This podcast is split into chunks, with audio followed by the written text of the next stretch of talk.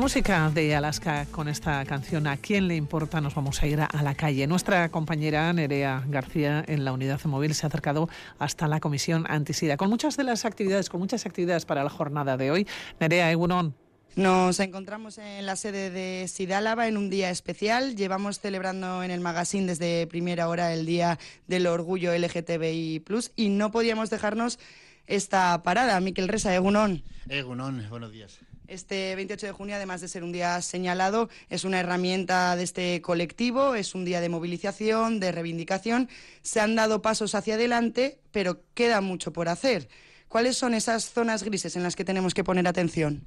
Bueno, eh, básicamente yo creo que es eh, la sociedad en general. O sea, no hay un aspecto que digamos en esto en concreto eh, hay que hacer un esfuerzo mayor. Pero hay casos, por ejemplo, parece tontería, pero en el siglo XXI todavía hacer un seguro a una persona que tenga el VIH es muy complicado. De ahí muchas veces la, invisibilidad de no decir que tiene su VIH, cuando esto hasta por ley está penado, pero sabemos que hay seguros que están poniendo pegas a personas seropositivas para hacerse un seguro de una hipoteca un seguro de vida. O sea, os quiero decir que hay cosas muy concretas, pero luego en realidad estamos hablando de, de lo que es la actitud de una sociedad hacia unas personas que simplemente por tener unos gustos diferentes, bueno, pues hay un cierto rechazo o un cierto odio. ¿Qué podríamos decir de la sociedad alavesa? Bueno, pues eh, yo diría que cada vez vamos, vamos mejor, es cierto, pero también es cierto que los datos nos dicen que Vitoria-Gasteiz y Álava pues es una de las zonas donde más delitos de odio ha habido.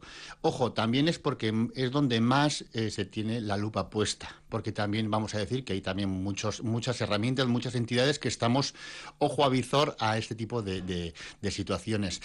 Yo no voy a decir que es la ciudad de todo el estado más peligrosa del mundo, que va todo lo contrario, es una, ciudad muy diversa, muy amplia, pero sí que es cierto que tenemos que estar siempre atentos y atentas a, tipo de actitudes negativas hacia este colectivo.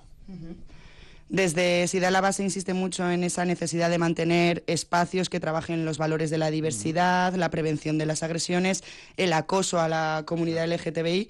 Todo desde la educación, pero ¿cómo podemos contribuir nosotras y nosotros a esto, por ejemplo, en nuestras casas, entre nuestras amigas y nuestros amigos? Bueno, al fin y al cabo, cuando hablamos de educación estamos hablando no, solamente en un ámbito, vamos a decir, eh, escolar en el sentido de eh, la castola o el colegio, porque si, aunque hablemos de eso, también es muy interesante porque estamos entendiendo que es el ámbito escolar, y el ámbito escolar empiezan las familias, es el profesorado, es el alumnado, y de ahí quieras que no, hablamos hasta de una comunidad, eh, la sanitaria, que también está relacionado con el entorno escolar. Entonces, de alguna forma es como piedritas que vamos poniendo y esto se va ampliando a, todo el ámbito de la sociedad. Claramente, todos y todas sabemos cómo educar a nuestros hijos e hijas. Entonces, bueno, ahí está el, valor de la diversidad, el, eh, de alguna forma decir que la diversidad es riqueza. Eso nos, nos, nos bueno, pues nos llena de, orgullo, ¿no? El decir, bueno, pues cuanto eh, más, diversidad haya, más, más riqueza va a haber en una sociedad. Entonces, yo creo que eso es un valor importante a, entre comillas, a vender, ¿no? A promocionar.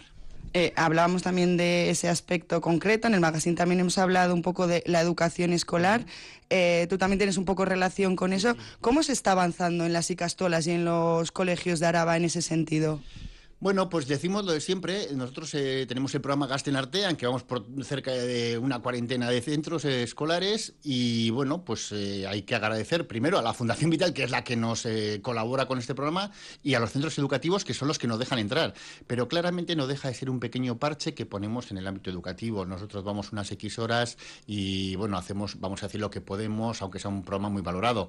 Pero es cierto que yo creo que esto tendría que estar dentro del currículum escolar, se tendría que dar una forma, pues lo mismo que estamos dando matemáticas o que en su momento se daban eh, valores o cuestiones de ese tipo, había que trabajarlo también en el ámbito educativo. Tengamos en cuenta que los derechos los tenemos que proteger para mí es fundamental. Entonces, ¿quién lo tiene que proteger? Pues las nuevas generaciones. Y si no, eh, ahora mismo tenemos un ejemplo muy triste, que es Estados Unidos. Ahora mismo, 50 años, bueno, costó eh, decenas y decenas y decenas de años conseguir un derecho y ahora, de repente, un tribunal, bueno, pues después de 50 años, pues lo quita, ¿no?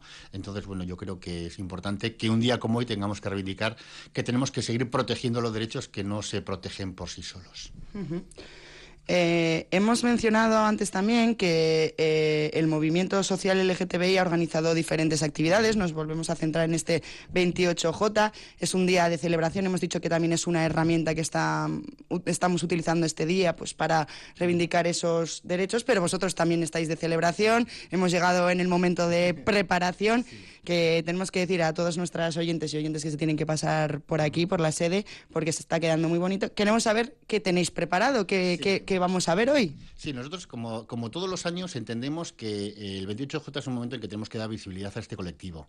Eh, la comisión ya tiene más de 35 años, por lo tanto somos un referente, pero ojo, no queremos que eh, opacar que va a haber otras actividades que sobre todo pues la manifestación que va a haber a la tarde y nosotros un poco hacemos nuestra pequeña aportación a esta visibilidad y lo que vamos a hacer es desde las 11 de la mañana hasta las 2 de la tarde pues vamos a tener eh, diferentes DJ, diferente música en la entrada, pues va a haber actos, va a haber un fotocall, bueno, la gente, bueno, si quiere pasarse pues no va fuera 15 bajo y de alguna forma poner su granito de arena pues con una foto, simplemente viniendo a pasar el rato, a tomar algo porque tendremos algo de, de bebida sin alcohol pues para que la gente pueda hacer bueno, pues las puertas estarán siempre abiertas. Y ya para terminar, nos gustaría que desde Sidalaba, en nombre de todas las personas que eh, participéis aquí, ¿qué mensaje mandarías a nuestras oyentes y a nuestros oyentes en un día como hoy? Bueno, pues un poco voy a retomar el, lema de, nuestra campaña, que es protejamos los derechos. Yo creo que los derechos son derechos, es algo que es eh, inalienable de, la persona y lo que no podemos hacer es perder estos derechos. Por lo tanto, lo que animamos es a la población de Gasteiz, a la población de Álava, a que esos derechos que han costado tanto, tanto, tanto conquistar, que no los dejamos perder. Miquel Resa, desde Sida Hablaba, muchísimas gracias por estar con nosotros en Radio Vitoria. Es que ricas Bueno, pues eh, Nerea García, allá te dejo. Continuamos aquí en la sintonía de Radio Vitoria.